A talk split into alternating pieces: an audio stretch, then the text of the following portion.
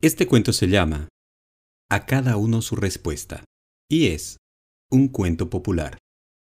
Un joven discípulo solicitó al maestro iluminado el asistir en silencio a las entrevistas que éste concedía a aquellas personas que iban en busca de su consejo y sabiduría. La primera visita fue la de un hombre que preguntó, Maestro, ¿Dios existe?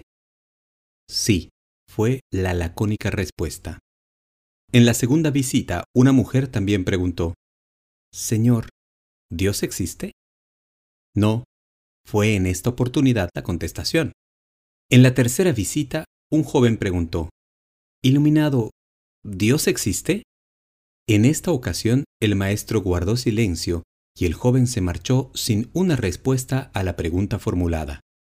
El discípulo, desconcertado por la extraña conducta del maestro, no pudo menos que preguntarle, Señor, ¿cómo puede ser que a tres preguntas iguales hayas respondido de modo diferente cada vez? Lo primero que has de saber, contestó el maestro, es que cada contestación va dirigida a la persona que pregunta y por tanto no es para ti ni tampoco para nadie más.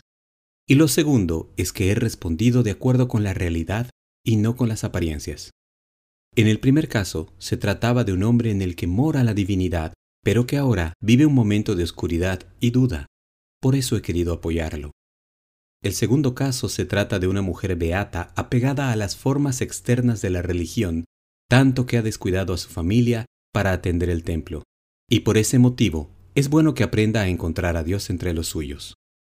El tercer caso se trata de alguien que solo ha venido a verme por curiosidad y sencillamente ha improvisado esa pregunta como podía haber hecho cualquier otra.